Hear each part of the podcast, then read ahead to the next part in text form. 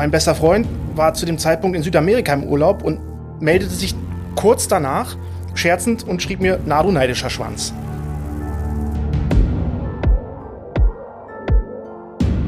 Herzlich willkommen, liebe Hörerinnen und Hörer, zur neuen Folge von Tatort Berlin, dem True Crime Podcast des Tagesspiegels. Mein Name ist Katja Füchsel. Und ich heiße Sebastian Leber. Schön, dass ihr wieder dabei seid.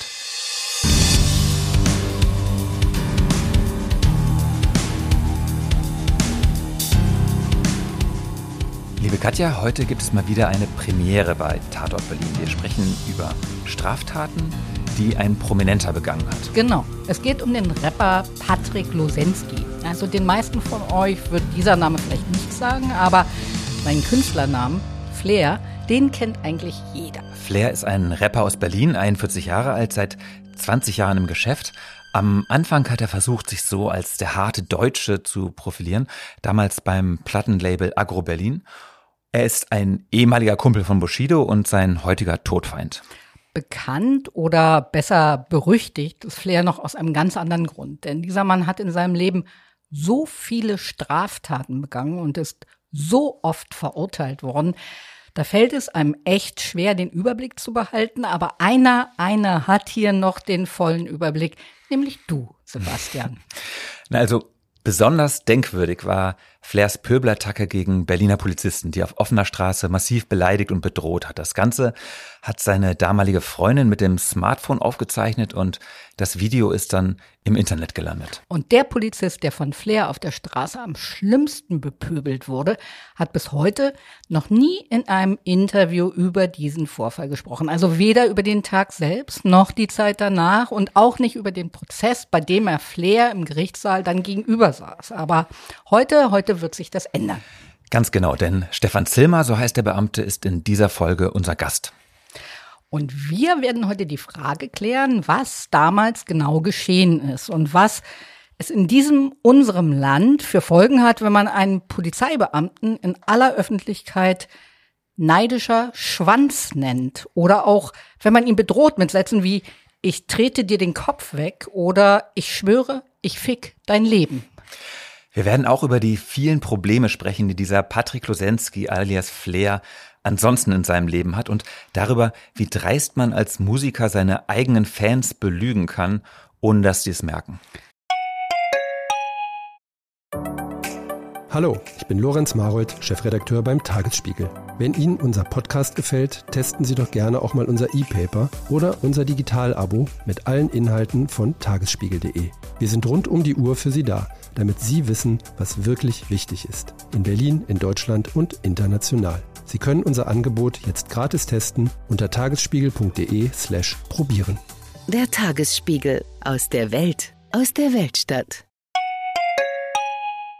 Sebastian, also du beschäftigst dich ja jetzt mit Flair schon seit einigen Jahren oder vielleicht sollte man auch besser sagen, eher mit dir. Jedenfalls, Flair wollte dich ja schon mal selbst zu Hause besuchen, also ganz persönlich, um dir die Zähne einzuschlagen. Und dafür ist er dann übrigens auch vor Gericht gelandet. Davon wirst du uns nachher noch in allen Einzelheiten erzählen, denn diese Geschichte, das kann ich euch jetzt schon mal verraten, ist zwar auf der einen Seite echt beängstigend, aber auf der anderen auch irgendwie sehr lustig. Aber jetzt fangen wir erstmal an mit unserem heutigen Gast. Sehr gerne. Stefan Zilmer ist durch den Videomitschnitt dieses Vorfalls berühmt geworden. Er ist der Beamte, den Flair nicht nur als neidischer Schwanz, sondern auch immer wieder als Fanboy beschimpft. Und deshalb ist dieser Mitschnitt im Internet als das Fanboy-Video bekannt. Für den Fall, dass ihr das Video noch nicht kennt oder euch nicht mehr richtig erinnern könnt, verlinken wir es auch nochmal in unseren Show Notes. Ich habe mir das Video für euch auch extra nochmal angeguckt und versuche es mal kurz zu beschreiben. Also typische Handykamera, so verwackelte Bilder, man sieht Flair, so ein bulliger Typ, total wütend. Und er brüllt wie verrückt auf einen Polizisten ein. Und das geht gefühlt minutenlang so. Aber der Polizist, der bleibt ganz ruhig, der macht seinen Job, der lässt sich nicht provozieren, steht da, sagt immer wieder, beruhigen Sie sich doch bitte, bitte beruhigen Sie sich jetzt. Und irgendwann fragt man sich nur noch, wie kann dieser Mann so beherrscht sein? Sebastian, stell uns Stefan Zilmer doch bitte einmal vor. Er ist 35 Jahre alt, arbeitet auf einem Polizeiabschnitt in Zehlendorf. Für alle, die sich in Berlin nicht so gut auskennen, Zehlendorf ist ein sehr bürgerlicher und grüner Bezirk im Südwesten der Stadt.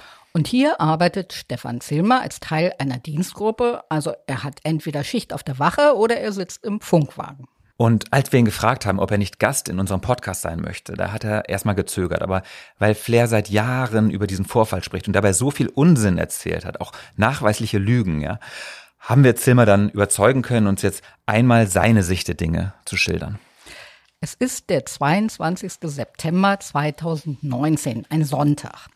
Das dürfte erstmal unstreitig sein.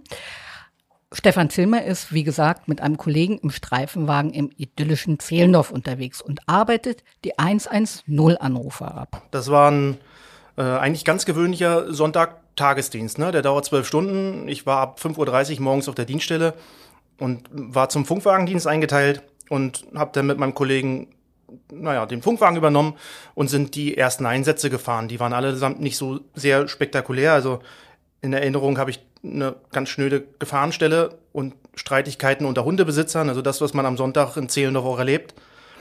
Und äh, dann gab es noch einen Verkehrsunfall und eine verwirrte ältere Dame, die sich fußläufig auf dem Weg von Hamburg nach Bremen wähnte, die wir nach Hause gebracht haben.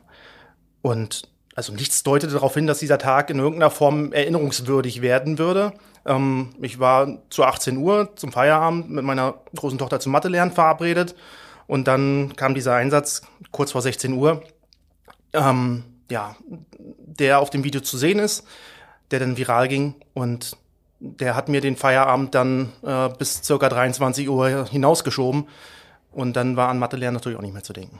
Die Polizisten sind vorgewarnt. Es gab nämlich eine interne Mitteilung und deshalb wissen sie, dass ein gewisser Patrick Losensky regelmäßig in ihrem Kiez ohne Fahrerlaubnis herumfährt. Es heißt, in einem auffälligen Wagen mit auswärtigen Kennzeichen. Ein weißer Mercedes AMG Luxusklasse. Der gehört Flair nicht, der ist ausgeliehen. Und Stefan Zilmer hat genau diese interne Mitteilung vor Schichtbeginn gelesen. Und da steht auch drin, dass dieser Losensky in seinem Auto ein großes Tierabwehrspray hat. Halt, Wortkontrolle. Was soll das bitte heißen? Ein großes Tierabwehrspray? Also es gibt ja einmal das weit verbreitete CS-Gas. Das darf jeder einsetzen, wenn er von einem anderen Menschen angegriffen wird. Und dann gibt es Sprays, die wirken deutlich stärker. Die dürfen in Deutschland aber nur für den Fall frei verkauft und mit sich geführt werden, dass es gegen aggressive Tiere eingesetzt wird. Ja, okay. aber in Zehlendorf braucht man das wahrscheinlich. Also da kannst du ja auch jederzeit von irgendwelchen Wildschweinen angefallen werden. Außerdem stand in der Mitteilung noch, dass bei einer Führerscheinkontrolle mit Kooperation nicht zu rechnen sei. Und dann kommt Zilmer und seinem Kollegen an jenem Morgen tatsächlich dieser weiße Mercedes AMG am Teltower Damm entgegen und die Polizisten wenden und fahren den Wagen hinterher. Also eigentlich haben sie vor, den Fahrer in einer ruhigen Nebenstraße anzuhalten und zu kontrollieren. Und Dazu kommt es dann aber nicht. Also der Einsatz selbst verlief sofort völlig untypisch. Ne? Also Flair ähm, hielt sofort von selbst an und auch ohne Aufforderung dazu. Und der begann dann sofort mit Beleidigung durchs offene Fenster. Ähm, dann stieg er aus und ging Richtung Fahrzeugheck und ich war erst so ein bisschen, ähm, naja, wie ich irritiert, weil ich nicht wusste, was jetzt passiert. Ja? Seine Beifahrerin stieg aus und hielt sofort das Handy in der Hand und an der Stelle setzt dann das Video ein. Und Flair versucht dann sofort jegliche Kommunikation zu blockieren. Also alles, was ich sagte, ähm, fing er an niederzuschreien. Und deswegen habe ich ganz ähm, deutlich, ähm, wirklich pedantisch gesagt, okay, ich hätte jetzt ganz gerne Ihren Führerschein und Ihren Fahrzeugschein. Aber Flair denkt gar nicht dran, sondern brüllt los und beleidigt Stefan Zillmer. Der Polizist sagt dann zu seiner eigenen Sicherheit, dass er Flair jetzt Handfesseln anlegen wird. Und dann geht es erst richtig los. Flair beschimpft ihn als du Stück Scheiße, du Nuttenbengel, du Schwanz. Er droht auch, ich mach dich kaputt. Und als dann noch eine Beamtin dazu kommt, brüllt er auch die an mit, wer bist du denn, du kleiner Zwerg? Und er droht ihr, den Kopf wegzutreten. Okay, ich muss jetzt mal eine doofe Frage stellen. Dass das alles strafrechtliche Konsequenzen hat, das dürfte selbst so einem wie Flair klar sein. Also Wieso lässt der sich bei seinen Entgleisungen nun auch noch von einer Begleiterin filmen? Sehr berechtigte Frage. Äh, darauf werden wir nachher noch eine überraschende Antwort erhalten. Stefan Zilmer kommt das jedenfalls auch seltsam vor. Und mein Eindruck war, äh, dass er tatsächlich meine Nerven so zum Zerreißen bringen wollte, dass er auf so einen körperlichen Auftakt von mir spekulierte und den wollte ich ihn halt auf keinen Fall liefern. Ähm, der hätte diese Situation nämlich auch völlig unkontrollierbar gemacht. Ähm, das ist ungefähr so vergleichbar wie mit einem mit einem Feuer, was man nicht löschen kann. Ne? Das muss man denn auch einfach mal kontrolliert runterbrennen lassen. Aufpassen, dass es nicht größer wird. Aber wenn ich merke, dass ich keinen Zugang zu ihm finde, muss ich die Situation einfrieren, warten, bis weitere Kollegen da sind, die die Situation handhabbar machen. Und das ist mir dann unterm Strich dann auch gelungen. Das Video landet ungefähr 24 Stunden nach diesem Einsatz im Internet. Und das muss ja eigentlich auch eine super Werbung sein für so einen bösen Gangster-Rapper. Vielleicht verkauft er auch nicht genug Platten und er war von Anfang an auf sowas aus. Also Flair behauptet, er hätte das Video ein paar Leuten geschickt und einer von denen hätte das dann ohne seine Zustimmung hochgeladen. Und jetzt bricht ein Sturm los über Stefan Zilmer. Das Video, kann ich verlässlich sagen, ging innerhalb einer Stunde um die Welt. Also ich habe eine in Amerika lebende Schwester und die kannte das nach einer Stunde. Und mein bester Freund war zu dem Zeitpunkt in Südamerika im Urlaub und meldete sich kurz danach scherzend und schrieb mir, na du neidischer Schwanz. Ähm, der Tenor grundsätzlich erstmal sehr positiv. Ähm, es bestand eigentlich eher so Verwunderung darüber und Unglaube darüber, ähm, was man sich denn so als Polizeibeamter scheinbar so bieten lassen muss. So nach dem Motto, na, was geht denn da ab bei euch? Und ich bin mehrere Wochen lang in fast ausnahmslos jedem Einsatz erkannt worden und auch auf dieses Video angesprochen worden. Und äh, teilweise war es so, dass sich die Beteiligten an Einsätzen auch wirklich nur noch voll auf mich fokussiert haben. Ne? Sei es bei einer Schlägerei oder sei es bei einer Verkehrsregelung auf einer Kreuzung, weil die Ampel ausgefallen ist ähm, oder weil der Rettungshubschrauber gelandet ist und ich daneben stand, um das abzusichern. Irgendwer hat immer ein Handy gezogen und fotografiert oder gefilmt und das dann auch teilweise auch ähm, in, die, in die sozialen Medien auch eingestellt. Und ähm, dann gab es auch eine ganze Reihe an, an Selfie-Wünschen, ähm, die ich aber dann wirklich grundsätzlich abgelehnt habe, weil ich habe immer gesagt, es gibt so viel Videos von mir, jetzt inzwischen muss jetzt nicht noch jeder sein eigenes haben. Ähm, also insgesamt habe ich eine Bekanntheit damit erlangt, die ich ja niemals gesucht habe. Und damit auch umzugehen, auch im Privaten, war dann tatsächlich eine Herausforderung. Aber weißt du, das ist doch irgendwie verrückt. Also ich habe mir dieses Video damals wirklich etliche Male angesehen und ich habe auch die Polizeiberichterstattung verfolgt und den Prozess und aber ich hatte überhaupt keine Ahnung, was dieser Zwischenfall für die beteiligten Beamten bedeutet haben könnte und was der für weitreichende Folgen hatte. Ich habe Stefan Zillmer natürlich auch gefragt, wie es für ihn persönlich war, sich das erste Mal dieses Video anzuschauen. Und er hat gesagt, dass er sich selbst, so wie es wahrscheinlich vielen Menschen geht, eher ungern in einem Video sieht. Dass er sich aber, als die Aufnahme dann viral ging, ja irgendwie damit auseinandersetzen musste. Ich sehe in, mein, in meinem Gesicht, also in dem Gesicht dieses Polizisten, wie der völlig genervt ist. Und ähm, ich höre dann auch seine Gedanken. Und das geht los mit, Alter, was hast du dem denn jetzt getan?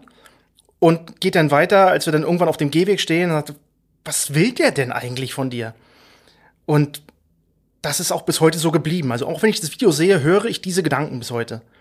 Und ich habe auch überhaupt nicht verstanden, warum er das Video für sich so nutzt. So also schließlich bleiben seine Provokationen ja auch total erfolglos. Vielleicht geht dieses Video ja auch viral, weil man beim Zuschauen so jedes Mal durch so ein Wechselbad der Gefühle geht. Also mir geht es jedenfalls so. Also einerseits ist da Flair in seiner ganzen Aggressivität ist so abstoßend. Also wie er da steht mit vorgerecktem Kopf und auf den Polizisten einbrüllt. Ja, man denkt, was für ein unangenehmer Typ. Ja, wie erbärmlich kann sich ein Mensch benehmen. Aber andererseits ist es auch wieder irgendwie pupslustig, wenn Flair in seinem Größenwahn den Polizisten immer als Stalker beschimpft und in einem Fort rumpöbelt du bist gar nicht für mich zuständig. Normalerweise kommt das SEK zu mir, du kleiner Lappen, bist überhaupt nicht für mich zuständig. Und Flair behauptet ernsthaft, Zilmer habe ihn verfolgt, weil dieser ein Fan von Flair sei und neidisch. Und von da an nennt er den Polizisten immer wieder Fanboy. Ich finde es ja total großartig, wie Zilmer ihn abtropfen lässt. Aber im Video, das muss man wirklich zugeben, wirkt der Polizist schon sehr defensiv, oder? Also hätte er Flair nicht einfach weiß ich nicht, schimpfend stehen lassen können. Also der hat ja nun Handfesseln an und ein Kollege hielt ihn von hinten fest. Also du meinst, es wäre weniger defensiv gewesen, wenn er Flair da stehen hätte lassen, ja? Äh, weiß ich nicht. Ja, Äh, vielleicht schon. Also vielleicht hätte es weniger hilflos gewirkt. Also tatsächlich gab es ja Polizisten, die gesagt haben, Stefan Zilmer hätte viel härter durchgreifen sollen und sowas darf man sich als Polizist überhaupt nicht erlauben und er hätte ihm mal so richtig den Marsch blasen müssen, was ich wiederum total idiotisch finde. Ja, genau. Damit hätte Flair ja genau das erreicht, was er wollte und dann hätte Flair sich richtig schön als Opfer inszenieren können. Also es gab sehr unterschiedliche Wahrnehmungen unter Kolleginnen und Kollegen, ähm, weil von Einzelnen tatsächlich mein Einsatz auch sehr kritisch betrachtet wurde, weil ich einfach recht passiv wirke. Ähm, mein direktes dienstliches Umfeld hat aber insgesamt sehr positiv reagiert, weil ähm, ja solche Einsätze kommen vor, wo man viele Beleidigungen einstecken muss oder auch halt auch verbal unter Druck gerät und da trotzdem gelassen zu reagieren und die Maßnahmen durchzuziehen, ähm, das haben, fanden viele gut. Ähm, meine Vorgesetzten selbst standen da vollkommen hinter mir, weil ich diesen deeskalierenden Ansatz wirklich konsequent beibehalten konnte. Und äh, die häufigste Reaktion auf dieses Video war wirklich, also ich selbst hätte nicht so ruhig bleiben können. Also Flair hat versucht, diese Maßnahme zu einer Sache zwischen ihm und mir zu machen, was es aber niemals war. Und er zeigt bis heute absolut keine Selbstreflexion ähm, keine Einsicht, dass er da vielleicht ein bisschen überreagiert haben könnte. Und sowas wie eine Entschuldigung hat auch nie gefolgt. Nein, von Einsicht ist Flair weit entfernt. Stattdessen setzt er sich ins Studio von Freunden oder sogenannten Hip-Hop-Journalisten, die sich nicht trauen, mal eine einzige kritische Nachfrage zu stellen und erzählt da ein Märchen nach dem anderen. Er sagt zum Beispiel, dass er ja gar nicht beleidigt habe, bevor er die Handfesseln angelegt bekommen habe. Und auch das ist gelogen. Also ich habe mir diese Interviewvideos wirklich bewusst auch angeschaut, um mich damit auch auf das Gerichtsverfahren vorzubereiten. Ähm, mir fällt dabei auch besonders immer dieses ständig genutzte Narrativ auf. Also vor Gericht kam heraus, ähm, die sollten alle nach mir suchen und die haben vor Gericht gelogen. Und in Deutschland hast du vor Gericht gegen Polizisten keine Chance. Und mein persönlicher Favorit ist, der Kollege wird vor Gericht fallen und zumal nichts davon stimmte oder passiert ist. Und ähm, das empfand ich tatsächlich als ausgesprochen nervig, denn damit hat er natürlich versucht, Zweifel an unserer Glaubwürdigkeit zu streuen, ohne sich einfach mal selbst geäußert zu haben, als es vor Gericht darauf ankam. Mein Lieblings-Fake-Fakt ähm, ist, dass wir Brandenburger Polizisten wären. Also ich bin stolzer Mecklenburger und lebe und arbeite in Berlin. Also wie der darauf kommt, ist mir völlig unerklärlich. Ah, Moment, nur damit jetzt alle mitkommen. Flair behauptet, die deutsche Polizei wolle ihn schikanieren und habe ihn grundlos gejagt. Und die Beamten bei der Verkehrskontrolle hätten ihn sowieso gar nicht anhalten sollen, weil die ja aus Brandenburg sein. Ja, genau. Wieder eine Unwahrheit. Natürlich hat auch dieses Gerede von Flair im Video, das er Stefan Zilmer ständig Fanboy genannt hat, schon Spuren hinterlassen. Und ich musste mich übrigens auch ständig erklären, woher ich den denn kannte. Also selbst unter den Kollegen meiner Dienststelle, ich meine einfach mal so sagen, 90 Prozent der Kollegen kannten den nicht. Und den muss ich ständig beantworten. Mensch, woher kennst du ihn denn? Und dann muss ich jedes Mal sagen, sorry, ich kannte den nicht. Und dann muss ich natürlich diese ganze Geschichte erzählen. Und das ist natürlich ausgesprochen nervig. Aus dieser Aussage hat Flair dann wieder seine ganz eigene Theorie abgeleitet. So von wegen, die haben es auf mich als großen Rapper abgesehen. Die hatten sogar eine Mitteilung verbreitet, dass ich keine Fahrerlaubnis besitze. Dann kann der Polizist doch unmöglich behaupten, dass er mich als Rapper gar nicht kennt. Ja, dieser simple Sachverhalt, der geht wohl einfach nicht in Flairs Kopf. Also die Möglichkeit, dass die Beamten den ach so bedeutenden Rapper Flair und seine Songs überhaupt nicht kennen. Das hält er offenbar für völlig ausgeschlossen. Also entweder ist das pure Selbstüberschätzung oder er will halt eine Verschwörungstheorie verbreiten. Der Begriff Fanboy, der hatte eigentlich auch gar nichts mit den Berliner Polizisten zu tun. Den hat Flair sich nämlich beim Kampfsportler Conor McGregor abgeguckt. Der hatte ein Jahr vorher einen großen Fight und hat seinen Gegner in der Pressekonferenz vorher als Fanboy beschimpft. Besonders interessant finde ich auch, dass Flair sagt, dass er sich für sein ständiges Fanboy-Gebrülle entschieden habe, weil er hoffte, dass dieses Wort vom Gericht vielleicht nicht als Beleidigung bewertet wird. Und Du Stück Scheiße, du Nuttenbengel, du Schwanz sind ihm dann offenbar irgendwie im Eifer des Gefechts rausgerutscht. Wobei er hat in einem seiner Videos später zugegeben, dass dieses ganze Rumgebrülle volle Absicht war. Er sagt, er habe sich vorher einen Plan gemacht und vorgenommen, wenn die mich das nächste Mal anhalten, dann filme ich das mal und lass die Sache eskalieren. Stefan Zilmer hat ja dieses Eingeständnis auf dem Video auch gesehen und Er konnte es echt nicht fassen, dass Flair das tatsächlich so ausplaudert. Also mein erster Gedanke war, ähm, also ich musste lachen und dabei so den Kopf schütteln, ne, dieses Gefühl. Ähm, weil das im Grunde genau das bestätigt, was ich intuitiv da vor Ort gedacht habe, dass das nämlich gestellt ist.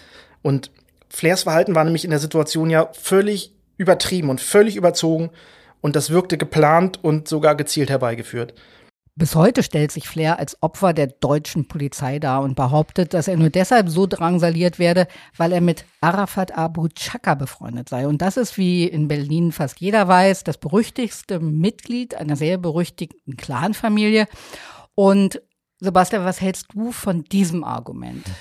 Das ist noch so eine abenteuerliche Selbstüberschätzung. Also die Vorstellung, so wichtig zu sein, dass es einen Unterschied macht oder irgendjemand bei der Polizei stören könnte, dass Flair mal mit Arafat Kaffee trinkt.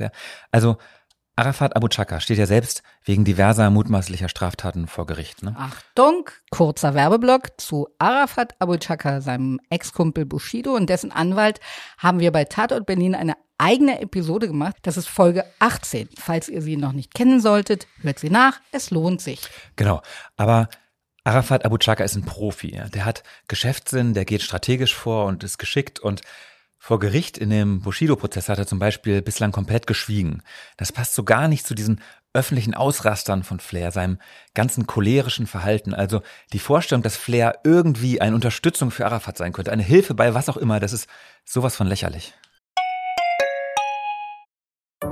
Hallo, ich bin Anke Mürre, stellvertretende Chefredakteurin beim Tagesspiegel. Vielen Dank, dass ihr unseren Podcast hört. Wenn er euch gefällt, dann probiert doch auch mal unsere digitale Zeitung aus. Als E-Paper oder Digitalabo auf tagesspiegel.de. Hier bekommt ihr täglich einen guten und verlässlichen Überblick über alles, was für euch wichtig ist.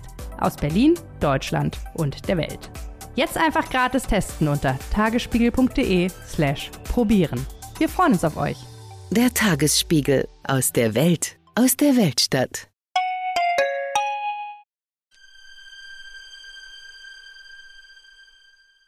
Im Januar 2021 kommt es dann zur Gerichtsverhandlung gegen Flair, unter anderem wegen dieses Vorfalls am Teltor Damm und Stefan Zilmer, der muss jetzt zur Zeugenaussage. Also ich habe mich natürlich sehr intensiv auf dieses Verfahren vorbereitet, denn das mediale Interesse ähm, war ja sehr groß und das war zwar erwartbar, aber trotzdem in der Situation neu.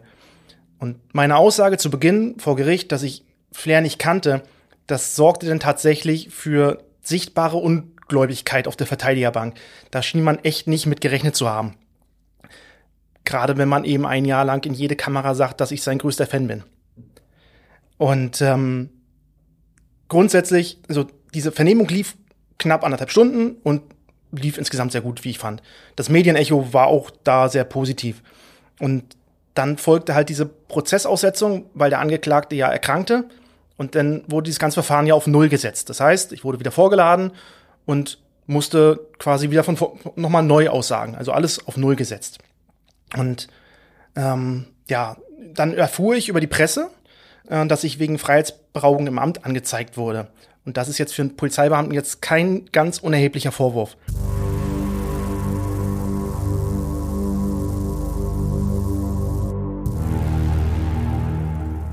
Damit diese kuriose Wendung jetzt nicht untergeht. Nachdem der erste Prozess geplatzt ist, weil Flair krank ist, zeigt der Rapper den Polizisten wegen Freiheitsberaubung im Amt an. Also über ein Jahr nach dem Vorfall und mit der Begründung, Zilmer hätte ihm gar keine Handfesseln anlegen dürfen. Klingt jetzt sehr nach einem taktischen Spielchen und ich würde mal raten, dass diese Idee nicht Flairs diabolischen Feingeist entsprungen ist. Meiner Einschätzung nach sollte das wirklich nur dazu dienen, dass man, wenn man mir den Beschuldigten, Status verpasst, habe ich natürlich auch das Recht, mich zu der Sache nicht mehr zu äußern. Und ich glaube, dass das einfach die Verhandlungsstrategie war, meine Aussage vor Gericht zu verhindern. Und das kam für mich nicht in Frage mir war klar, ich habe nichts falsch gemacht und ich war mir der Sache auch so sicher, dass ich mir in der, in der ganzen Geschichte nicht mal einen Rechtsbeistand gesucht habe. Stefan Zimmer sagt also erneut aus und das Gericht kommt zu einem eindeutigen Urteil. Flair wird wegen Beleidigung und Fahrens ohne Fahrerlaubnis verurteilt. Der Richter lobt das umsichtige Vorgehen von Stefan Zimmer und kurz darauf wird dann auch das Verfahren wegen angeblicher Freiheitsberaubung eingestellt. Und Zilmer sagt, er hätte auf diesen Einsatz und all den Stress, der dann folgte, natürlich sehr gern verzichtet, aber inzwischen habe er das verarbeitet und abgehakt. Also unterm Strich steht da zuallererst mal ein erfolgreicher Polizeieinsatz. Ähm, wir konnten da die Straftat selbst feststellen und beweissicher aufnehmen, nicht zuletzt dank dieses Videos. Und wir konnten das Ganze auch vor Ort komplett ausermitteln. Und ähm, ja, nicht ganz zuletzt, trotz dieses höchsten Aggressionspotenzials, was dieser Einsatz hatte, seitens Flair, gab es da keinerlei Verletzte. Also weder meinem Kollegen und mir ist was passiert, dem Beschuldigten vor Ort ist nichts passiert und andere Beteiligte sind da auch rausgekommen. Ähm, nichtsdestotrotz kann natürlich jeder Polizeibeamte für sich auch entscheiden, dass er diesen Einsatz anders löst. Das bin ich mir auch ähm, äh, bewusst. Am Ende muss auch jeder die Konsequenzen für seine eigene Einsatzgestaltung denn verantworten. Und da hat das Gericht mich am Ende vollumfänglich bestätigt und das bedeutet mir tatsächlich sehr viel. Wobei, eine Sache, die wurmt ihn schon noch ein bisschen. Also, das Video wird ja jetzt auf ewig im Netz herumgeistern. Das ist praktisch kanonisch geworden. Und Stefan Zilmer sagt, er halte sich eigentlich für schlagfertiger, als es in dem Video rüberkommt. Ja, das wird da vielleicht nicht wirklich so richtig deutlich mit der Schlagfertigkeit. Allerdings wird ja auch jeder Versuch, irgendwas zu sagen, von Flair konsequent niedergebrüllt. Und Zimmer tröstet sich mit dem Gedanken, dass er an dem Tag ja mit einem Rapper zu tun hatte, der sein Geld damit verdiene, dass er innerhalb von kürzester Zeit möglichst viele Beleidigungen ausspricht. Dass er dem dann in der Disziplin Schlagfertigkeit nicht gewachsen gewesen sei, müsse er wohl verschmerzen. Zumal er selbst ja spontan in die Situation geraten ist, während Flair die Eskalation gesucht hat. Kurioserweise bin ich da tatsächlich so ein Stück weit auch so dankbar für, dass es dieses Video gibt. Ähm, man stelle sich mal vor, ich hätte vor Gericht auftreten müssen und schildern müssen, wie der Einsatz abgelaufen ist, wie ich beleidigt worden bin, wie er aufgebraust ist. Und das würde doch kein Mensch so glauben. Das würde doch total übertrieben wirken und völlig unglaubwürdig. Und durch dieses Video, ähm, ja, konnte ich mir das eigentlich, ja, jeder konnte sich das angucken und äh, ungefiltert äh, betrachten, was da tatsächlich passiert ist. Und trotz der Bühne, die sich Flair in dieser Situation geboten hat, bin ich lieber ein Polizist, der in dieser Situation die Nerven behält, als einer, der sie verliert. Fest steht, dass das nicht der erste Ausraster von Flair war. Der Rapper stand schon etliche Male vor Gericht, wurde verurteilt wegen Gewaltdelikten, Sachbeschädigung, Beleidigung, Anstiftung zur Beleidigung, Bedrohung, falscher, uneidlicher Aussage, versuchter Nötigung, Fahren ohne Fahrerlaubnis und so weiter. In Interviews behauptet er, er sei nie wegen Gewalttaten verurteilt worden, stimmt aber nicht. Also tatsächlich ist Flair mehrfach wegen vorsätzlicher Körperverletzung verurteilt worden und auch wegen versuchter gefährlicher Körperverletzung. Flair beruft sich ja gern darauf, dass es sich bei seinem Benehmen so um etwas handle wie ja berufsbedingtes Verhalten als Hip-Hopper. Ja. Und nein, das tut es nicht, sondern es handelt sich einfach um charakterliche Defizite einer Einzelperson, ja. Und zur Ehrenrettung aller aufrechten Rapper muss man auch sagen, viele seiner Taten gelten auch im Kosmos des Gangster-Raps als komplett ehrenloses Verhalten. Ja, zum Beispiel, dass dieses Muskelpaket Frauen droht, sie umzubringen. Ja, das ist so klein und niederträchtig. Das gilt natürlich auch unter Rappern als absolute Schande.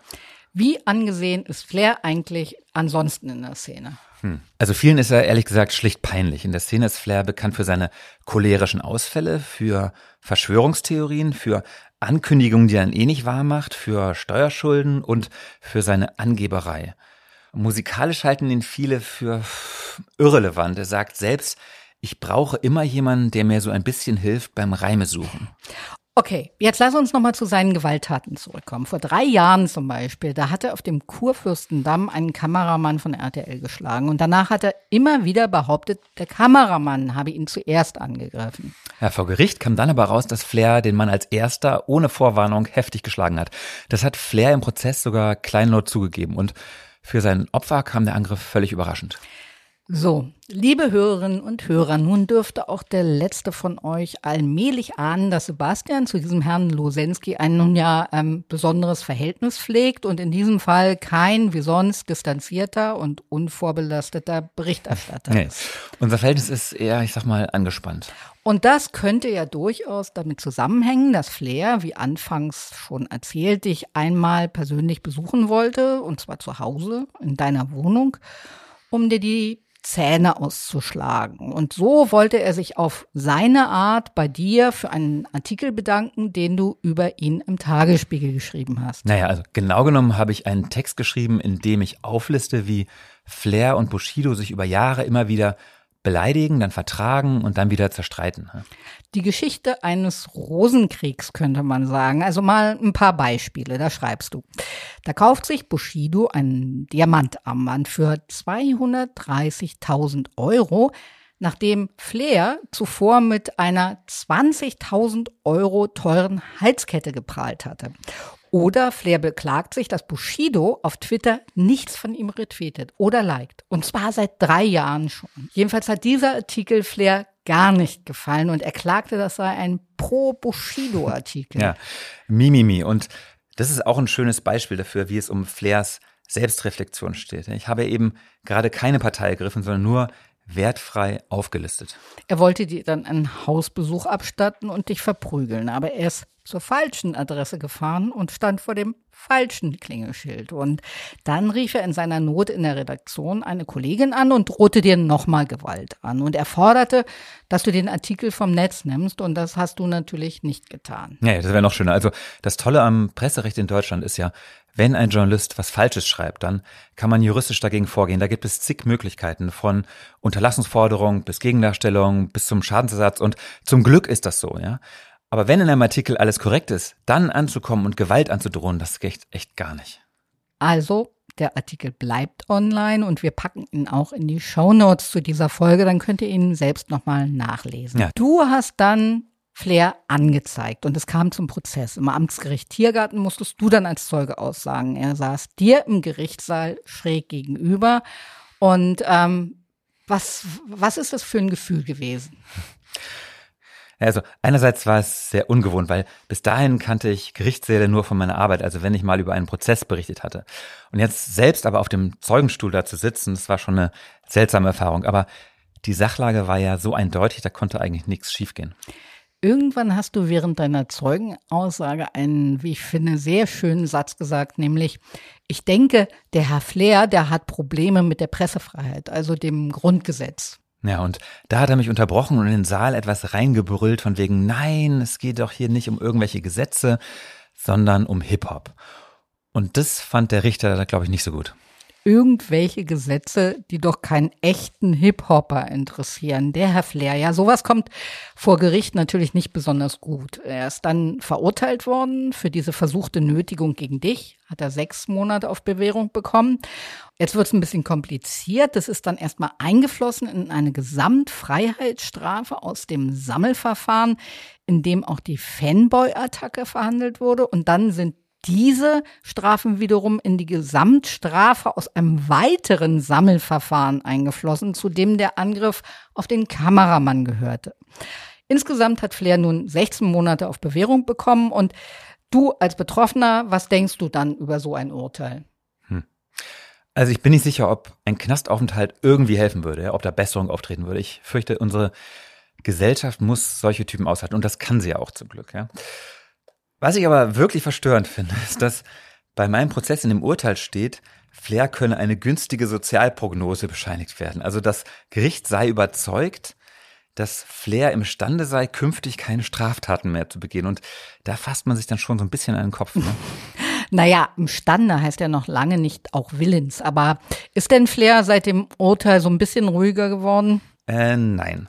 Und er hat mir nach der Gerichtsverhandlung auch schon wieder geschrieben und mich schon wieder bedroht. Und diesmal schrieb er, du fühlst dich in Sicherheit und provozierst, warte einfach ab.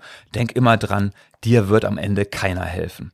Und dann hat er noch geschrieben, wenn es keiner sieht, ist es nie passiert.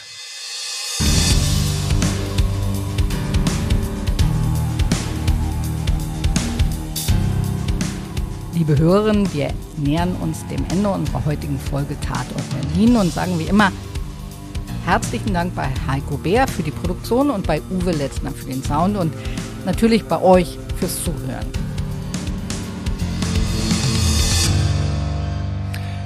Wir haben immer noch unsere schöne Rubrik Ihr fragt, wir antworten, bei der ihr uns jede Frage stellen könnt, die euch in den Sinn kommt. Einfach per Mail an tatortberlin.tagesspiegel.de. Auch heute werden wir wieder zwei Fragen von unserer Liste abarbeiten und die erste haben wir ausgewählt, weil sie inhaltlich ja sehr gut zu dieser Folge passt. Genau, nämlich habt ihr keine Angst, Opfer von rachsüchtigen Tätern zu werden, wenn ihr deren alte Fälle aufrollt? Katja, fang du mal an mit deinen ganzen Mördern, Totschlägern, Sexualverbrechern und so weiter. Ähm, richtig Angst? Nee, eigentlich nicht. Also die meisten meiner Protagonisten, muss man ja auch sagen, die sitzen immer noch warm und sicher. Und aber ich kann mich auch nicht dran erinnern, dass mal einer so richtig sauer auf mich war. Also es sind eben nicht alle harten Kerle so empfindsam wie Flair. Und ähm, wie ist bei dir?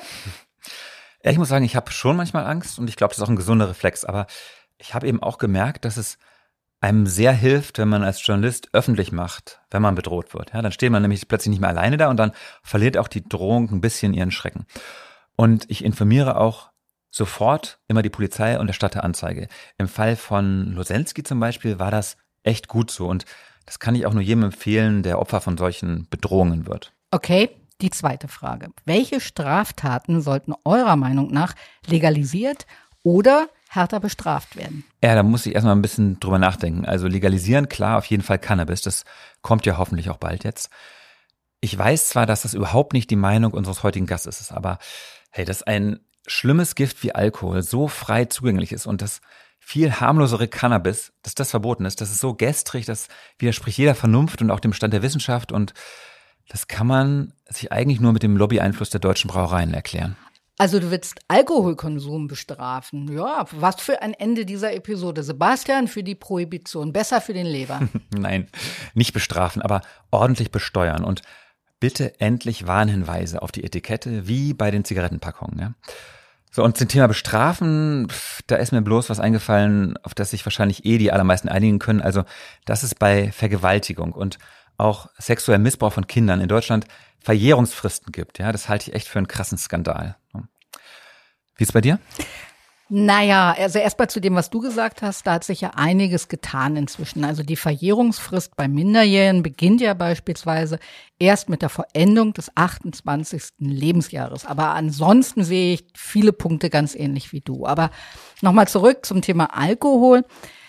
Ich finde, es gibt so viele Gewalttäter, also schwere Alkoholiker, die genau wissen, dass sie sich betrunken nicht im Griff haben und dass sie aggressiv werden und äh, mit ihnen sie nur noch rot sehen. Und ich finde es schwierig, wenn die dann bei einem Totschlag beispielsweise mit verminderter Schuldfähigkeit davonkommen. Und das passiert immer noch zu oft. Gut, nächste Folge gibt es mehr Fragen und Antworten. Zum Abschluss haben wir heute wieder einen kleinen Werbeblock. Wenn ihr den Tagesspiegel testen wollt, und zwar komplett kostenlos und unverbindlich, dann geht auf die Homepage tagesspiegel.de slash crime. Dann bekommt ihr einen Monat lang jeden Morgen gratis die Zeitung in den Briefkasten oder das E-Paper aufs Handy. Plus alle Inhalte hinter der Bezahlschranke auf tagesspiegel.de.